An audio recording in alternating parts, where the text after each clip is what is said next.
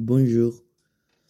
Em, una vez has aprendido que nada tiene ni necesita sentido, creo que te podrás dar cuenta que la felicidad que te cuentan de pequeño no es más que una versión idealizada y falsa de lo que significa ser pleno.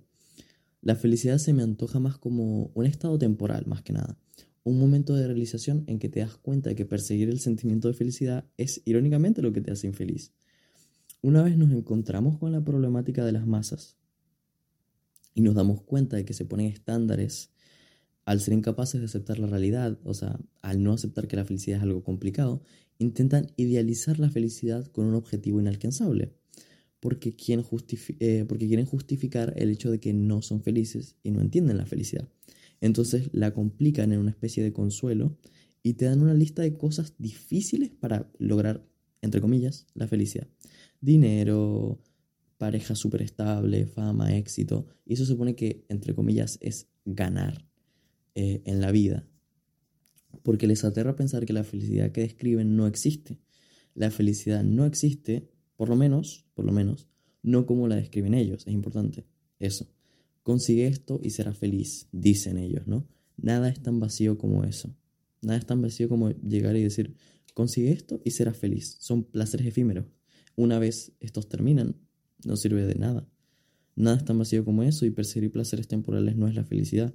La felicidad está aquí y no necesita nada más que entiendas que no es importante. Ahí la vas a encontrar, en la esquina, murmurando poemas que confunden a los menos entendidos. Vivimos vidas asquerosas debido a los estándares sin sentido que nos ponemos sobre ciertas cosas. Sin poder aceptar sus propias vidas, viven preocupadas. O sea, estas personas viven preocupadas. Viven una vida de mentira en un mundo de mentira, con conceptos de mentira que se crearon y peor aún, que obligan a los demás a vivir en este repulsivo mundo, pesimista e idealizado. Ya me lo dije a mí mismo una vez y lo repito ahora, no sé sobre la vida lo suficiente como para preocuparme sobre estos conceptos. Un enigma que no busca ni debe ser resuelto. Esa es la vida. Más debe ser estudiado, obviamente. Cuando digo esto, espero que entiendan que no busco la derrota ni busco el pesimismo de que oh, la felicidad no existe, tenemos que estar tristes y melancolía todo el día, eh, que no hay nada que hacer eh, en este putefacto mundo, algo por el estilo. Todo lo contrario. Ante la pérdida de toda esperanza, te encuentras de lleno con la verdad sobre ti.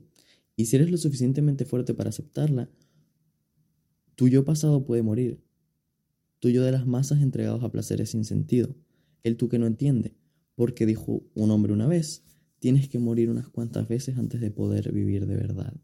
Y con esto me refiero muy simplemente a que la felicidad es, esto es bueno y malo, porque la felicidad es como la tristeza o como la melancolía. No es para siempre, son periodos en, en los que sientes este sentimiento. Entonces una vez entiendes que no hay que percibir como un estado completo de felicidad. Nunca hay, perseguir, no, hay que, no hay que perseguir como este estado súper idealizado de la felicidad. Porque ahí es donde vas a encontrar la infelicidad. Porque vas a comparar y vas a decir, yo no soy tan feliz como esta persona o como dicen que debería ser feliz. Y esto te crea como esta, esta sensación de que no eres suficiente. Esta sensación de que deberías sentirte mejor. Cuando realmente no hay una forma predilecta de sentirse. Como dije, la felicidad no es más que un momento efímero, como la tristeza. Y esto es reconfortante cuando pensamos en la tristeza porque nunca, no es para siempre, va a terminar. Pero lo mismo para la felicidad. Nunca es para siempre y va a terminar.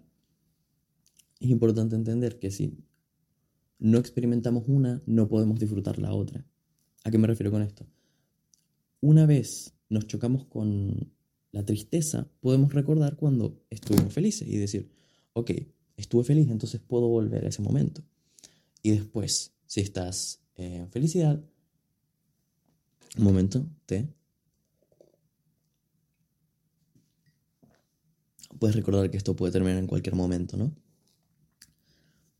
Entonces es importante tener en cuenta que mm, no tengan como una versión súper idealizada de la felicidad. Por esto no digo que deban dejar de perseguirla o algo por el estilo. No, de hecho sí, eso es lo que estoy diciendo precisamente. Dejen de perseguir la felicidad. Porque la felicidad simplemente ocurre. Tú no le ocurres a ella. La felicidad simplemente ocurre, no puedes buscarla por siempre porque vas a perderte en la vida, vas a llegar a una edad y vas a darte cuenta que perseguiste algo que no existe principalmente.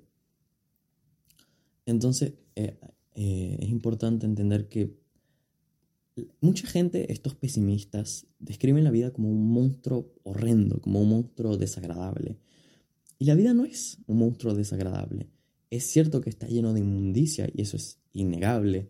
El mundo está lleno de inmundicia y de cosas horribles, de dolor y de sufrimiento, pero no por ello es un monstruo terrible. La vida tiene sus cosas buenas y una vez aprendes a encontrarlas es mucho más fácil vivir de mejor manera. Y creo que eso es importante tenerlo en cuenta y de cualquier manera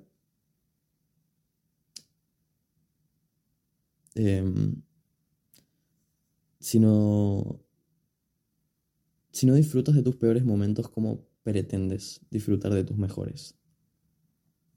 Creo que eso es lo que quería decir. Au.